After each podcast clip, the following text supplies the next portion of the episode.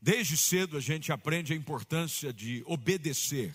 Aliás, tem um texto nas Escrituras que diz que obedecer é melhor que o sacrificar.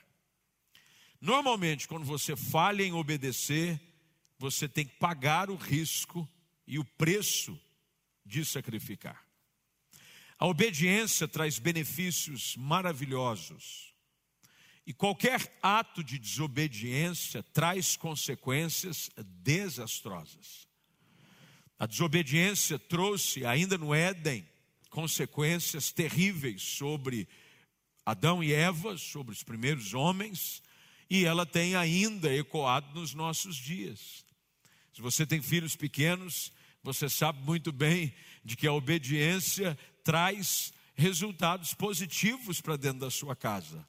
E se você é um filho desobediente, você sabe muito bem que a desobediência tem o seu peso enorme quando você a adota como um estilo de vida. Mas quando você traz esse conceito para a vida espiritual, ela é ainda mais crucial e importante. Uma decisão de andar em obediência a Deus faz toda a diferença na nossa vida. Se alguma pessoa fizesse uma pergunta, aquela pergunta chave, pergunta de ouro, dissesse, pastor, qual é o segredo de uma vida abundante? É óbvio que nós teríamos inúmeros versículos, poderíamos aqui pensar vários textos, pintar um quadro lindo de respostas, até um pouco impactantes e transformadoras, mas se eu pudesse me deter a uma resposta simples, eu diria de que o segredo de uma vida abundante é escolher viver uma vida de obediência incondicional a Deus. Todas as vezes que eu decido obedecer a Deus, eu escolho trilhar o caminho da felicidade. A felicidade está aliada à obediência. A morte e a vida estão aliadas à obediência e à desobediência. Quando Deus dá instruções claras, através de seu servo Moisés, que é o personagem central da história na qual nós vamos mergulhar daqui a alguns minutos nessa noite, sabemos que Deus dá instruções através de Moisés ao povo de que a bênção e a maldição estariam totalmente ligadas a uma escolha de se obedecer ou não obedecer. Quando eu escolho obedecer, eu escolho ser feliz. E quando eu escolho desobedecer, eu escolho a infelicidade. Portanto, diante do texto que nós temos de nós nessa noite, olhamos para uma história na qual este homem desobedece. Há uma desobediência na vida de Moisés que o leva a um período de deserto extenso. Ao conhecer um pouquinho da história de Moisés, e a sua história é linda, é fascinante, eu sempre encorajo pessoas a ler a história de um improvável que é Moisés num período onde os filhos dos hebreus, os meninos, estavam sendo condenados à morte, a sua mãe e a sua irmã decidem escondê-lo, depositá-lo num cesto dentro de um rio, o qual pela direção e pela mão invisível de Deus, ele chega ao cuidado da princesa e a cuidado dentro do palácio, mas ao mesmo tempo nutrido e educado pela sua própria mãe. Moisés é preparado por Deus para algo que ele não tinha ideia que Deus faria através da sua vida. Você sabia de que Deus nos prepara para coisas que nós às vezes não conseguimos imaginar que Ele vai fazer através de nós? Não é, não é maravilhoso isso?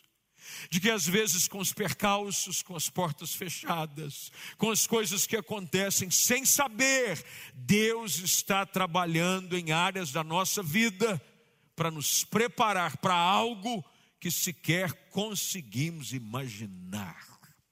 Tem coisas acontecendo nesse dia, nesse ano, nesses meses, que Deus está preparando em nós para algo que Ele vai fazer através de nós.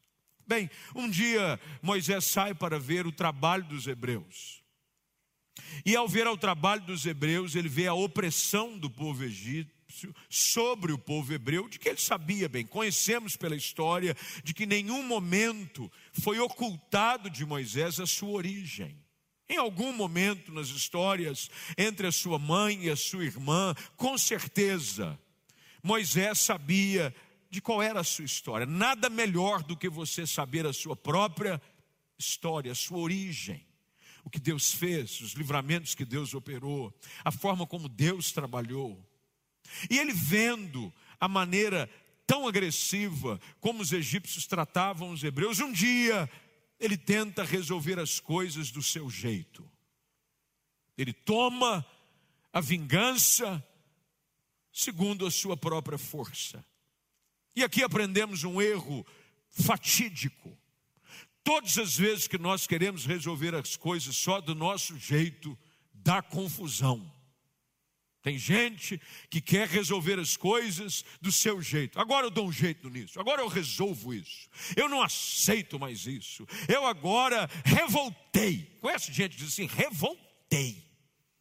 E quando revolta, transforma a sua própria vida numa grande revolta. Bem, ele mata um soldado. Ao matar o soldado, ele tenta escondê-lo. Só que a Bíblia diz que o nosso pecado ele sempre nos acha. Só tem um jeito de você vencer o pecado, não é escondendo, é confessando e deixando. Ele tenta esconder o pecado. E o pecado o encontra. Um dia ele está andando e ao ver mais uma vez uma discussão, ele é confrontado, é, você vai fazer o que fez com aquele outro soldado, vai matá-lo também? Vai fazer mais uma vez a mesma coisa que você já fez. E Moisés, assustado pelos erros do passado e pela desobediência, foge. E a sua fuga se transforma numa fuga de 40 anos. 40 anos colhendo os frutos da desobediência. Do palácio a um deserto. E normalmente, em meio a crises intensas como essas, normalmente, depois de um deserto tão longo como esse, algumas crises começam a surgir na vida de qualquer pessoa. A primeira delas é quanto ao seu propósito a sua identidade. Será que eu nasci para dar certo? Será que Deus não errou comigo? Será que esse negócio do casamento mesmo, será que eu casei? Eu devia ter casado. Será que esse negócio de ter filho, esse menino e essa situação, os desertos tendem a nos fazer questionar a nossa própria identidade? Moisés com toda a sua história de livramento do Nilo, de cuidado de Deus para preservação, para ser levantado como príncipe de Deus no Egito, depois de 40 anos, apacentando os rebanhos do seu sogro num deserto, vive uma crise profunda de identidade. E a pergunta que ele faz não é só para si, é uma pergunta que ele faz para Deus: Quem sou eu? Quem sou eu?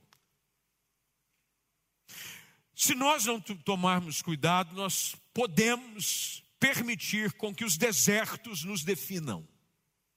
Tem pessoas que foram definidas pelos seus fracassos. A desconstrução da sua imagem, das suas decepções, das suas falhas, dos seus erros, da sua desobediência, levou-o a questionar a sua própria identidade. Nem mais você se enxerga como você mesmo. Você já não vê mais no espelho aquela pessoa que você via. Você já não olha com os mesmos olhares e com o mesmo brilho nos olhos como você se enxergava. Pessoas que têm uma desconstrução de imagem tão grande, por causa dos erros de um deserto tão intenso, que repetem a pergunta de Moisés para Deus todos os dias: Quem sou eu? Quem sou eu? Quem eu sou? Sabemos muito bem de que o pecado tem como objetivo principal a desconstrução da imagem da criação de Deus. Fomos criados à imagem e semelhança de Deus. Mas o pecado vem com o seu toque destruidor, com a sua ação de destruição, desconstruir a imagem de Deus em nós. Uma das coisas mais comuns hoje é pessoas com crise de autoestima. Tem uma ideia falsa sobre si próprio. Pessoas que se automutilam, têm vergonha de si próprio, é vergonha de ir diante de um espelho, e não é só uma questão de ordem física. Eu não estou falando apenas de beleza, porque beleza é uma questão muito particular. É o belo, belo, feio, feio, isso aí muito depende de quem olha. É uma questão mais de alma. E a realidade dessa história, ela é nos revelada quando Deus decide buscar Moisés para cumprir aquilo que Deus havia preparado para fazer. Os versículos anteriores é um encontro sobrenatural. No meio de um deserto, uma sarça começa a pegar fogo, mas ela não se consome. Pega fogo e não queima, pega fogo e não queima, pega fogo e não queima. De repente, Moisés, que já estava acostumado com o deserto e havia construído uma autoimagem errada a si próprio, dizendo: Eu só sou um pastor de ovelhas do meu sogro, essa é a minha vida. Ele vai ver que a sarça queimava e não se consumia, e ao se aproximar da sarça, uma manifestação gloriosa da presença de Deus se faz real. Uma voz que o conhece pelo nome. Nos, no meio das nossas crises, no meio dessas nossas perguntas, quem sou eu? Jamais se esqueça, Deus jamais se esqueceu de quem você é. Quando você olha os versículos anteriores, ainda segundo a narrativa do capítulo de número é, 3, você vai ver claramente no verso de número 4 que Deus o chama. E Deus o chama Moisés. Moisés. Talvez você não saiba quem você é, mas eu sei com certeza quem é você. Que bom é saber de que quando nós entramos nas nossas crises, Deus nos lembra quem nós somos. Moisés, talvez você se pergunte: quem sou eu? Quem sou eu? Será que eu sou isso mesmo? Deus vem e diz: Moisés, Moisés, eu sei quem você é. Deixa eu me dizer algo a você que está em casa me acompanhando. Deixa eu dizer algo a você que está aqui presente. Não permita com que as crises e os desertos da vida roubem a sua real identidade em Deus. Você é precioso para Deus. Deus tem sonhos a seu respeito. Deus tem planos a seu respeito. Deus tem algo a fazer através da sua vida, mas é certo que os desertos tendem a nos fazer questionar quem realmente somos. E Moisés, com toda a sua transparência, diz para Deus: Quem sou eu? Quando Deus manifesta a sua presença, e aqui é que eu quero nos minutos que temos, de uma maneira muito sucinta, e eu estou aqui pegando no pé de todos os pastores, de todos os cultos, para nós mantermos os cultos no máximo em uma hora e quarenta, não precisa de mais de uma hora e quarenta de culto, é muito bom e também preserva a segurança de todo mundo, com menos tempo junto, no mesmo ambiente, pelo menos por enquanto. Depois, quando passar, os cultos vão ter quatro horas e meia, só para tirar o atraso. É ou não é? Depois, quando passar, vai começar culto oito da manhã e nós vamos emendar um atrás do outro. Vai ser assim, uma sessão atrás da outra. Culto acaba. Não vai, não vai nem ter bênção final. Vai emendar, vai ter uma bênção no final. Mas por enquanto, nós vamos ficar com toda decência, com toda ordem e juízo, porque é algo que a gente precisa sempre preservar em momentos como esse. Quando as dúvidas surgirem, eu estou dizendo isso para vocês, e essa mensagem é uma mensagem, normalmente um pregador sincero, ele fala para o povo aquilo que Deus já falou para ele. Normalmente é assim. Pior coisa que existe é um pregador dizer para os outros o que Deus nem sequer falou para ele. É igual você dar recado que ninguém te deu. O bom recado é aquele que você primeiro recebeu. Nesses dias, nesses meses, uma das coisas mais difíceis é a gente preservar nossa identidade e o nosso senso de propósito. Uma das coisas que mais tem sido colocada em xeque é o nosso senso de propósito. Propósito de chamado, propósito de igreja, propósito de indivíduo, sonhos, projetos. E no meio dessa confusão, não é raro encontrarmos, e eu já me encontrei inúmeras vezes, dentro desse mesmo dilema que Moisés enfrenta, aqui no verso de número 11, com essa pergunta que ele faz para Deus: Quem sou eu para fazer algo que o Senhor está me dizendo que o Senhor quer que eu faça?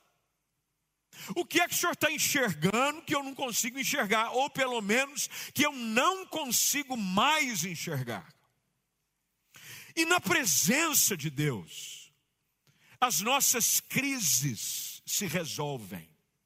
Deixa eu dizer uma, algo aqui para vocês e uma dica para quem está em casa. O melhor lugar para você resolver as suas crises é na presença de Deus no altar de Deus, de joelho no chão, nas noites escuras, quando o sono vai embora, o melhor lugar para você lidar com as suas crises é na presença de Deus. Moisés vai para a presença de Deus, e há coisas espetaculares que acontecem na intimidade da presença de Deus nessa conversa, porque se você olhar para o texto, eu sou um apaixonado pelas Escrituras, pela sua riqueza e pelos seus detalhes. Olhe para o texto entendendo, isso é um diálogo entre Moisés e Deus. Essa conversa está rolando e a sarça está queimando. Tem um ambiente sobrenatural Há uma nuvem de glória, a ponto de Deus dizer para Moisés: tira a sandália do pé, o lugar é santo. Não é um ambiente comum. Nos ambientes onde a presença de Deus é real, a sua santidade se faz presente. Algo acontece, não só no lugar, mas em nós algo começa a acontecer. Mais do que o fenômeno com a sarça, estava acontecendo um fenômeno no coração de Moisés. Um fenômeno. Começa a acontecer alguma coisa, e Deus começa a conversar com ele, e a conversa vai e vem, e na presença de Deus, a primeira coisa que Deus trata para usar alguém de uma forma sobrenatural é ajudá-lo a vencer as suas inseguranças. Não existe nada pior do que alguém inseguro. Certo ou errado, gente? Horrível. Por exemplo, mulher não gosta de homem inseguro. Você quer deixar uma mulher revoltada, triste, é encontrar um homem inseguro. Mulher quer encontrar no homem o quê? Segurança. Segurança. A insegurança produz instabilidade. O cenário que nós hoje enfrentamos no mundo é um cenário que nos leva para um quadro de insegurança. E inseguros ficamos perdidos, ou não? Na presença de Deus, a primeira coisa que Deus trata com Moisés é com relação às suas inseguranças. Hoje à noite, Deus quer tratar as suas inseguranças. Deus quer dizer para você: eu sei quem você é, eu não errei com você, está tudo certo você está seguro. Eu estou trabalhando na sua vida. Você está guardado pelas minhas mãos. Pode não ter parecido fazer nada sentido até aqui, mas eu te visito nessa noite, através dessa palavra, através dessa transmissão, através desse culto presencial, para mais uma vez, assim como naquele deserto, dizer para Moisés o que eu digo para você: fique tranquilo eu não me esqueci de você. Deus trata as nossas inseguranças. Deus vem e trabalha com Moisés e diz: Moisés, você pode até achar que não sabe quem é, mas eu não erro. Deus responde, verso de número 12, Bíblia aberta. E diz assim: Deus lhe responde: Eu serei contigo. Este é o sinal que eu te dou e que eu te enviei. Depois de haveres tirado o povo do Egito, servireis a Deus neste monte. Deus está dizendo para Moisés: fica tranquilo que eu garanto o um negócio. O problema das inseguranças é porque normalmente elas são resultados de frustrações que foram vividas por termos depositado a nossa confiança em nós mesmos. Lembra da história? Moisés tentou resolver do seu jeito. Porque tem gente que bate no peito e diz: Eu vou, quero ver quem vai me segurar. Que conversa é essa? Se não sair da frente, eu atropelo. Conhece gente assim ou não? Quero ver quem vai me segurar e a gente se decepciona, e a gente escorrega, e quando a gente vê as nossas fragilidades, e quando a gente vê a nossa impotência, a gente começa a perceber de que sem Deus a gente não é nada. E Deus vem e trabalha com Moisés, dizendo: Eu vou te ajudar a vencer a sua insegurança, ajudando a entender e reconhecer de que não é você, sou eu. E quando você muda isso, fica mais fácil. O problema é quando você acha que é você. E quando você acha que é você, você desiste mais fácil. Porque se tem uma coisa que é fácil de se perceber, são as nossas limitações. É quando o cansaço bate mais forte é quando a enfermidade vem e bate a sua porta. É quando você começa a sucumbir por conta do peso do tempo, dos anos, das lutas. E você percebe que sozinho você não consegue. E a pergunta de Moisés é: quem sou eu? Quem sou eu, Deus? Deus vem e vence a insegurança dele, apresentando um outro atributo que nós encontramos nesse ambiente da manifestação da glória de Deus. Primeiro é que Deus ajuda a vencer as nossas inseguranças e incertezas. A segunda coisa, anote por gentileza, para sermos mais práticos e didáticos, é de que Deus, nessa conversa, ele também põe fim às nossas confusões. Porque normalmente, depois de um tempo de decepção, você perde o rumo. Eu não sei o que vou fazer mais na minha vida, não. Eu fiz aquilo, não deu certo. Quer saber de uma coisa? Eu vou tentar, é outra coisa. Ah, você quer saber de uma coisa? Eu vou agora, é outro rumo. Porque tem gente que às vezes é assim, não deu certo nisso, não deu certo daquilo, daquele negócio. Eu vou agora é fazer um unidunité, salamé, minguê. O sorvete colorido o escolhido foi você. E agora eu vou tentar fazer isso aqui. E tem gente que vira o cabeção. Vira geral.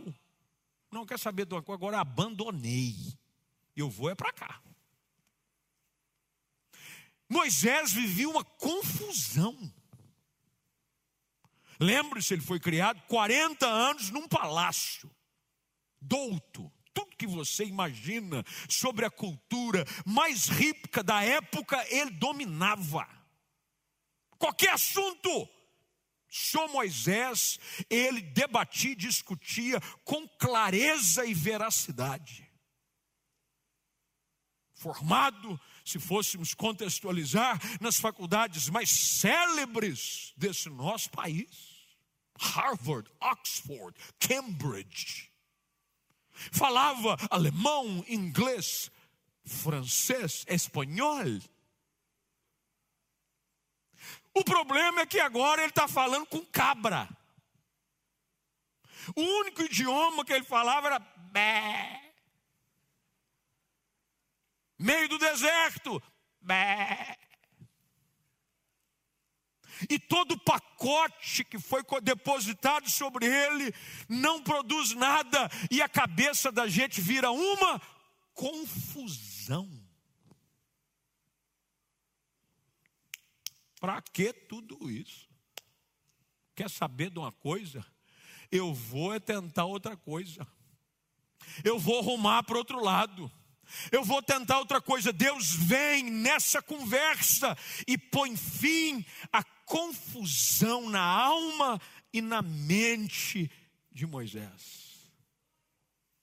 Ele mais uma vez realinha Moisés com o propósito que Deus tem para ele.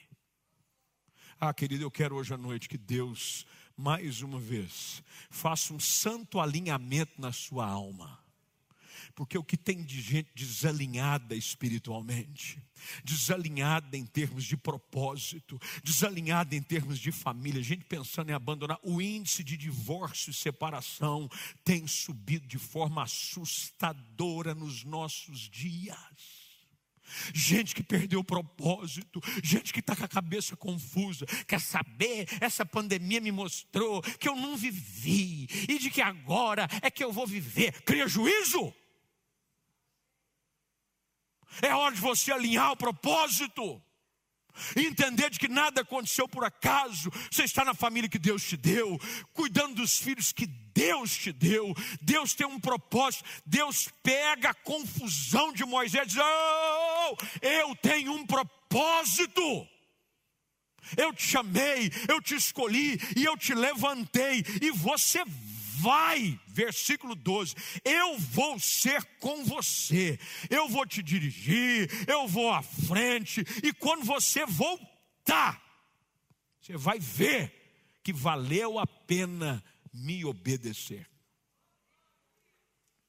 Eu preciso, no meio das minhas confusões, colocá-las no altar de Deus. Não permita que as suas confusões assumam as rédeas do seu amanhã. Tem gente confusa, tomando decisões mais confusas ainda. Aquietai-vos e sabei que eu sou Deus. Quieta a alma. Quando você não sabe o que fazer, a melhor coisa a fazer é não fazer Deus vem aquieta a confusão do coração de Moisés. Eu fico imaginando e eu mergulho nos personagens bíblicos e na história e nos sentimentos envolvidos. Eu fico imaginando como é que não estava a cabeça de Moisés. Uma confusão. Deus vem e a presença dEle põe fim às confusões que tanto confundiam o destino daquele homem. Se você não aprender a acalmar as suas confusões, você perde o seu propósito. Eu conheço gente que, por causa das confusões que permitiu com que a vida encontrasse espaço no seu coração, perdeu o seu destino, pois tudo é perder, jogou a vida fora. Eu já vi ministérios desmoronarem. Eu já vi famílias, e às vezes, esses dias eu estava tentando atualizar minha agenda aqui de, de celular, negócio de compartilhar celular com o mesmo número, com esposa, com filha, tinha nome de tudo que você imaginar, eu, os nomes que eu não sei quem é, tinha amiga de filha com um coraçãozinho, eu falei, eu vou limar isso aqui. E comecei a fazer uma faxina no meu celular, tinha contato de gente que já estava no terceiro céu, tinha morrido há uns 30 anos já. Falei, bem, falar com ele eu não vou. E também se ele falar, se ele chamar, eu não atendo. E eu comecei a limpar, e comecei a limar, e comecei a trabalhar, e comecei a olhar, e comecei a trabalhar daqui, e comecei a olhar lá, e comecei a fazer uma limpa. Mas ao fazer a limpa, eu vi nomes de famílias, de casais, que já não estavam mais. Eu comecei a fazer limpa de nomes de gente de ministério que antes fluíam e as confusões dos desertos os mataram. É preciso ir para a presença de Deus e dizer: Senhor, aquieta as confusões da minha alma. Aquieta as confusões da minha alma aquieta minha alma. Tem uma hora que você precisa fazer o que o salmista fez, porque se abate dentro de mim, ó minha alma. Por que, que você está aflita? Por que dessa confusão? Espere em Deus. Sossega. Às vezes, o que de mais espiritual você pode fazer para si próprio é apenas se aquietar. Tem gente que acha que espiritualidade é só. Ei! Eita Deus grande! Confesso a você que muitos dos meus picos de espiritualidade se deram na quietude da minha alma. Porque está aflita minha alma. Porque dessa confusão. E o diabo sabe com toda a sua sagacidade dizer o porquê que você está confuso e dizer ainda para você: você está confuso e com toda razão, porque não tem como explicar o que está acontecendo. O diabo não brinca em serviço. Ele vai tentar nos confundir, mas que bom é saber de que quando a mentira entra, a verdade de Deus prevalece. Deus vem e diz para Moisés: calma a confusão da sua alma, moço. Tem um propósito para você. Você vai à frente. No meio dessa crise, eu preciso acabar porque eu tenho 49 segundos. Lá na frente, Deus concede poderes a Moisés. Eu gosto desse título do capítulo 4. Deus concede poderes a Moisés. Quem é que não gostaria de receber poder de Deus?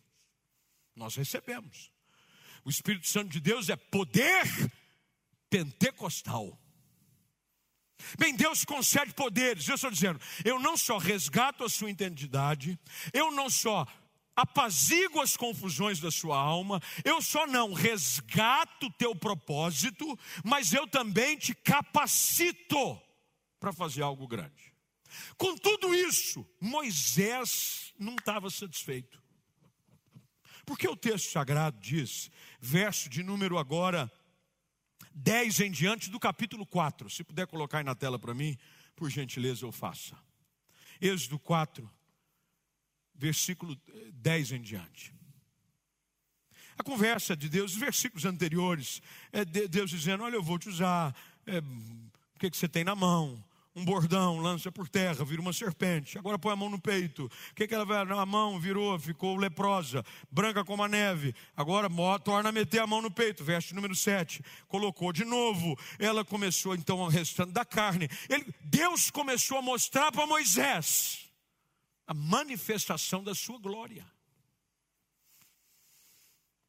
Só que nessa conversa, verso 10, é, é nesse aí que eu quero descer, verso 10. Então disse Moisés ao Senhor: Ah, Senhor, ah, Senhor, eu nunca fui eloquente, nem outrora, nem. De... Grifa isso na sua Bíblia. Nem depois que falaste a teu servo. Você sabe qual é o problema? É quando nós começamos a questionar o que Deus tem poder de fazer, mesmo depois que Ele age na nossa vida. Moisés está dizendo para Deus: Eu nunca fui ruim, não pense agora, só porque o Senhor me mostrou essas coisas, que vai melhorar, viu? Você já se viu assim? Tão inadequado para algo, de que qualquer manifestação de sobrenatural não é suficiente para te convencer. Você já teve numa situação de dizer assim: eu vi tudo, vi anjo, vi porta abrindo, vi milagre, Deus falou, mas quando você está sozinho, Veja, aqui não está um ambiente presente com um auditório seleto. É uma conversa íntima que continua entre Moisés e Deus. Moisés está dizendo para Deus: o senhor até tentou, mas eu não acho que eu melhorei muito, não. Eu nunca fui eloquente, nem agora, depois que o senhor falou pois eu sou pesado de boca, pesado de língua. E Deus responde: Eu gosto da insistência de Deus. Sabe por que, que Deus insiste em nós? Que bom é saber de que todo mundo desiste, mas Deus não desiste da gente. Até quando a gente desiste da gente, Deus não desiste da gente. Graças a Deus por isso. Você já desistiu de você? Eu já. Não de você, viu, gente? De mim. Às vezes a gente já desistiu. Quem é que diz assim, larguei? Que bom é saber de que, mesmo que nós desistamos de nós mesmos, Deus jamais desiste de nós. Ele diz, verso 11: Quem fez a boca do homem, Moisés? Quem fez o mudo, ou o surdo, ou que o vê, ou o cego? Não sou eu o Senhor. Deus diz para Moisés: Pare de olhar para as suas impossibilidades e comece a contemplar o meu poder se manifestando na sua vida. Moisés tenta arrumar um substituto. Ele tenta mandar outro no lugar. Verso número 14, ele diz assim: Senhor, melhor 13, envia aquele que há enviar, menos eu pior coisa que existe é você ter uma ideia pequena de si próprio. Tem gente que ainda não realizou coisas grandes, porque tem uma ideia pequena a respeito de si próprio. Quem sou eu? Manda outro, ele diz. Manda, mandarão. O meu irmão é bom, ele é bom. Arão fala bem. Arão é um cara apresentável. Manda Arão. Ele diz: Olha, eu tenho uma sugestão boa. O senhor está precisando usar alguém? Arão. Arão é um cara bom. Ele diz: Olha, é, diz assim para ele: se acendeu a ira contra Moisés e diz: Não é Arão levita o teu irmão. Eu vou botar ele no pacote.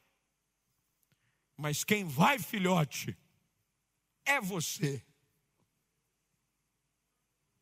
hoje à noite, qual tem sido a resposta para essa pergunta que você tem feito a respeito de si próprio? Quem sou eu? Quem sou eu? Quem sabe os teus desertos tentaram desconstruir a sua imagem em Deus. Quem sabe esse último ano de pandemia estão tentando te convencer de que você é incapaz de fazer aquilo que Deus diz que você faria. Quem sabe o tempo em meio às cabras e os bodes do deserto colocar em xeque tudo aquilo que você recebeu de investimento na sua vida até aqui. E você, na sua conversa com Deus, sua e Deus, pergunta sincera que você faz é essa: quem sou eu? Deus hoje nos encontrou aqui para dizer para você que está presente, para você que está em casa você é quem eu escolhi, o qual eu vou aquietar as suas incertezas, dissipar as suas confusões, capacitá-lo com um poder que vai além daquilo que você pode fazer, para que você veja que a minha presença é que fará toda a diferença na sua vida.